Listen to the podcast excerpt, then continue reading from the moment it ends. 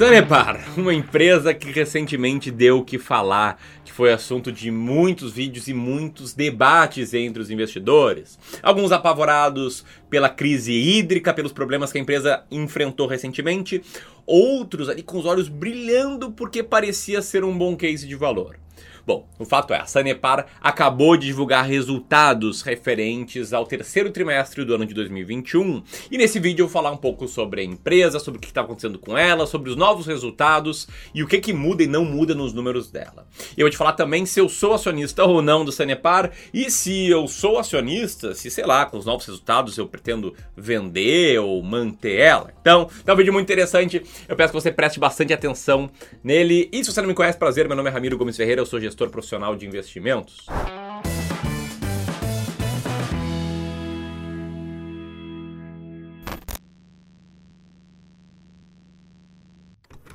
Quero começar aqui falando um pouco sobre Sanepar. Se você já conhece ela e já investe nela, comenta aqui abaixo. Se você não investe nela, comenta aqui também explicando por quê, que a gente consegue ter uma boa troca entre os clubistas, entre a comunidade aqui do Clube do Valor. Tá? Para quem não sabe, quem caiu de paraquedas aqui nesse vídeo, acho que uma minoria, a Sanepar, vou explicar bem rapidinho, é a Companhia de Saneamento do Paraná. É por serviço de saneamento, falando de serviço básico, de uh, coleta de esgoto, tratamento de esgoto, abastecimento de água, enfim.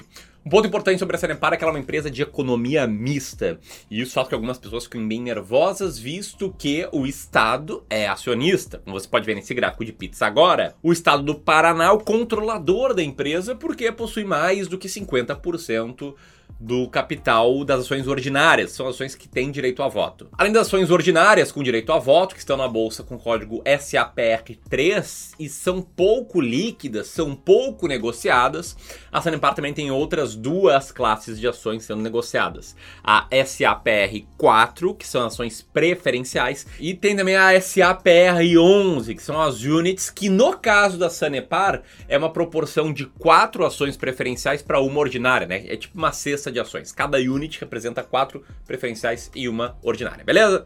E somando aí todas as ações, a Sanepar atualmente aparece na carteira de sabe quanto investidores? Olha, acredito que mais do que pessoas vão assistir esse vídeo, né? Até porque seria estranho ter mais views nesse vídeo do que investidores na empresa.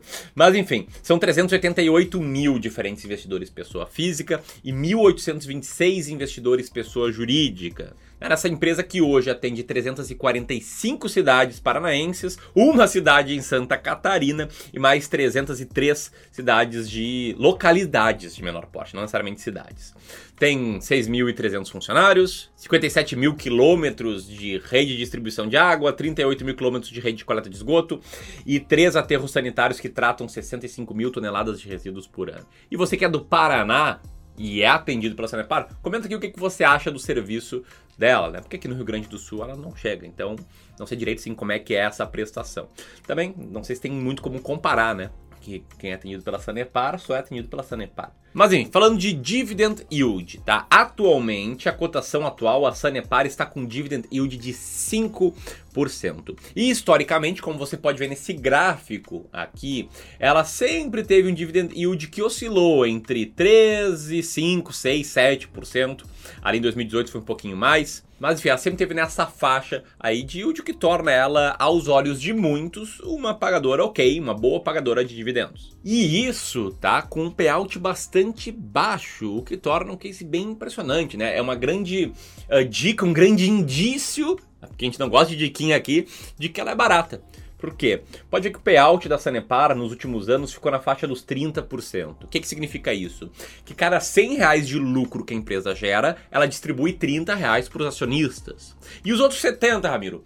Os outros 70 ela reinveste no próprio negócio. Ela usa para fazer manutenção ali das redes de coleta e tratamento de esgoto, para eventualmente construir novas, eventualmente uh, mudar, mexer na estrutura de capital, no endividamento em relação ao equity, enfim, ela usa de outras formas, querendo, é claro, crescer o bolo no longo prazo. E se o payout não é muito alto e o dividend yield tá legal, ele na faixa de 5%, isso é um sinal de que essa empresa negocia na bolsa a poucas vezes o seu lucro líquido, é um sinal de que ela pode estar sim descontada. Além de estar descontada, a Sanepar, desde o início do ano até agora, foi uma ação que se desvalorizou em 21,39%.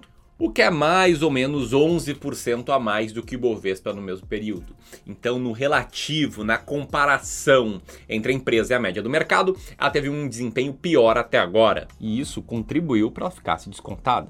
E aí no mercado financeiro a gente adora contar histórias sobre o que, está por trás das cotações em prazos curtíssimos. E pelo menos a história mais contada sobre Sanepar no ano de 2021 se chama crise hídrica. Uma crise hídrica causada por faltas de chuvas no estado do Paraná, que causou desabastecimento e também uma enorme incerteza em relação ao curto prazo, né? o que, que aconteceu no curto prazo para Sanepar, né? inclusive ali com questão de rodízio, etc.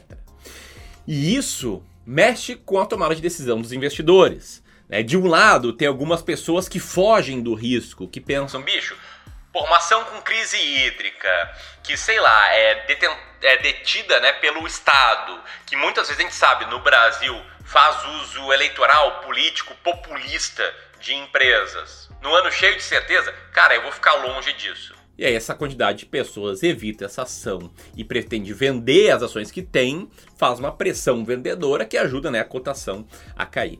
Só que do outro lado, tem pessoas que pegam a mesma informação ou as mesmas informações, interpretam de forma diferente. Tem gente que pensa, tá, beleza, o futuro é incerto, futuro de curto prazo, né? Porque de longo prazo tá meio tranquilo, na minha opinião, a empresa não é muito endividada, não é muito alavancada. Mas, cara, não é, não é o pessoal, os grandes investidores não são aqueles que falam, porra, compre ao som dos canhões e venda ao som dos violinos? Será que a gente não estava vendo aqui som dos canhões? E mais, beleza, é claro que o ideal, né, para uma empresa maximizar a geração de valor, isso a gente viu na história, né, na opinião minha, é ela não ter usos políticos. Mas e se ela ficar tão barata, será que não vale a pena correr esse risco? E se eu diversificar melhor a minha carteira? E mais, a empresa não vai tender a voltar à normalidade, aquele fenômeno regressão à média lá que o Ramiro do Clube do Valor tanto fala, será que ele não faz sentido? Bom, enfim, se você se viu interpretando os dados de alguma forma dessas, eu te convido para deixar o like aqui nesse vídeo. O like faz com que esse vídeo chegue a mais e mais pessoas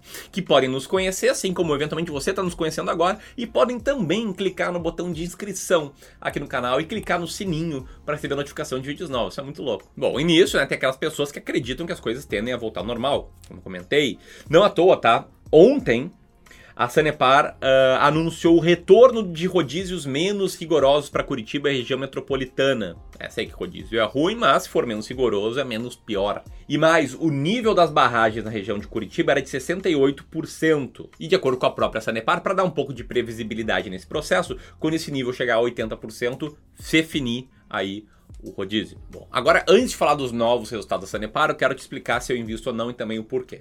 Antes de mais nada, tá? As minhas decisões de investimentos não vêm por interpretações qualitativas sobre as coisas. Nada contra quem investe assim, mas eu acredito que investir dessa forma faz com que a gente toma, tome decisões muitas vezes enviesadas por viés comportamentais e nos faça tomar decisões erradas que é justamente comprar aquilo que está bombando, que está muito caro e vender aquilo que não está no bom momento, que está muito barato.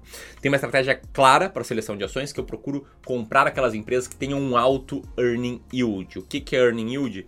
É a proporção entre o lucro operacional e o valor total que alguém tem que pagar para comprar a empresa, que é o valor de mercado dela mais a dívida menos o caixa. É porque a lógica é o seguinte: se você comprar uma empresa, sei lá, por um real, e essa empresa tiver um bilhão de reais em dívida e não tiver dinheiro em caixa, você se torna o endividado da vez. Né? Você vai assumir um bilhão de reais de dívida. Então a gente tem que levar isso em consideração na hora de avaliar o valor total que tem que pagar para comprar a empresa. E aí até tem um fundo de investimentos em ações, em que eu mantenho 20 ações descontadas, 20 ações baratas em carteira, com regras claras sobre quando comprar, quando manter e quando vender uma ação. E Meses atrás, quando eu comprei a Sanepar, ela estava lá entre as 20 empresas mais baratas da bolsa. Então fui lá, fiz a compra de Sanepar e aí conforme meus clientes de wealth management vão fazendo aportes, a gente vai fazendo aí pequenos ajustes na carteira, mantendo a proporção igual em cada uma das 20 ações. Essa estratégia eu vou essa estratégia eu não vou explicar aqui com detalhes agora para não tornar o vídeo maçante, mas se você quiser saber melhor, aperta aqui, tá no botão que vai aparecer aqui ou na descrição, que vai rolar uma aula no dia 22, agora de novembro. Um aulão, talvez a aula mais completa que eu já entreguei aqui no canal, em que eu vou explicar o passo a passo, tá? o processo passo a passo que eu sigo para selecionar ações e que pode te ajudar muito a montar uma carteira boa de ações para o ano de 2022. Beleza? Vai ser no dia 22 essa aula, às 20 horas. E como eu te falei, tem regras claras de quando comprar, e manter uma ação. E tem o Sanepar em carteira. Sanepar que antes da divulgação de, de resultados, né, no fechamento do dia 1 de novembro de 2021, estava na posição 32 das ações mais descontadas da bolsa. Guarda esse número, estava na posição 32 e eu tinha ela em carteira. Guarda essa informação que eu já vou falar sobre ela, não sem antes falar sobre os resultados da empresa. Então, a receita líquida nesse terceiro trimestre de 2021 chegou a 1,3 bilhão de reais, numa alta de 13% em relação ao mesmo período do ano de 2020. E nesse período a empresa ganhou eficiência, ela conseguiu reduzir custos, reduzir despesas, aumentar a margem EBITDA e lá na linha final, na linha de lucro líquido, o lucro líquido foi 62% superior ao mesmo período do ano passado. Lembrando que no terceiro trimestre de 2020, em relação ao terceiro trimestre de 2019, o lucro líquido da empresa tinha caído 32% refletindo já um cenário mais desafiador que justamente contribuiu para as ações da empresa ficarem mais baratas. A empresa alegou que esse resultado melhor, né, em termos de receita, por exemplo, uh, reflete o reajuste tarifário de 5,11% que rolou a partir do dia 5 de fevereiro. E também a revisão de 5,77% a partir do dia 17 de maio e o aumento no número de ligações, tanto de água quanto de esgoto, que cresceram 2,5% e 3,6% respectivamente. Isso tudo com custos caindo 4,2%, como eu comentei, fez com que o lucro crescesse bastante e o lucro operacional também, não só o lucro líquido. E aí, lembra que eu falei que a Sanepar estava na 32ª colocação no ranking com earning yield de 19%? Pois bem, com o novo resultado, o earning yield dessa empresa, simplificando pelo EBIT aqui no primeiro momento, ele chega a quase 21%, o que, tudo mais constante, faria com que essa empresa ficasse mais barata no relativo. É claro que eu falo aqui tudo mais constante, por quê? Porque várias empresas estão divulgando resultado por agora. E no mês que vem a gente vai saber exatamente em qual posição no nosso ranking ela ficou. E aí, a gente vai vender, a gente vai manter, o que a gente vai fazer? Olha, eu vou te dar aqui a clareza sobre como a gente toma decisões. Lembrando que não é uma recomendação de investimentos, Carvalho bem me lembrou aqui. Eu sou gestor profissional de investimentos, sou acionista Sanepar e tenho o dever pela CVM de dar informações claras e transparentes sobre as decisões que eu tomo. Eu tô te falando aqui como é que a gente toma decisões. E negócio é o seguinte, a gente compra aquelas que estão, né, entre as 20 mais baratas, só que a gente não quer girar tanto a carteira, a gente não quer vender uma ação que estava entre, na posição número 20 e era que para posição número 21, 25, 30, que pode ver que, ali que o earning yield é muito próximo de uma empresa para outra, né, nessas regiões.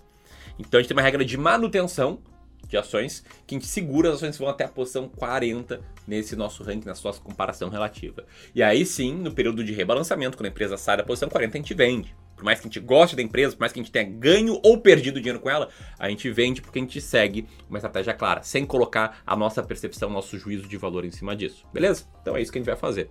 Possivelmente a gente vai manter ela no próximo rebalanceamento. E aí, você, o que achou dos resultados? E desse vídeo aqui, gostou? Então compartilha com seus amigos, aperta aqui e a gente se vê na aula do dia 22. Um grande abraço e até mais.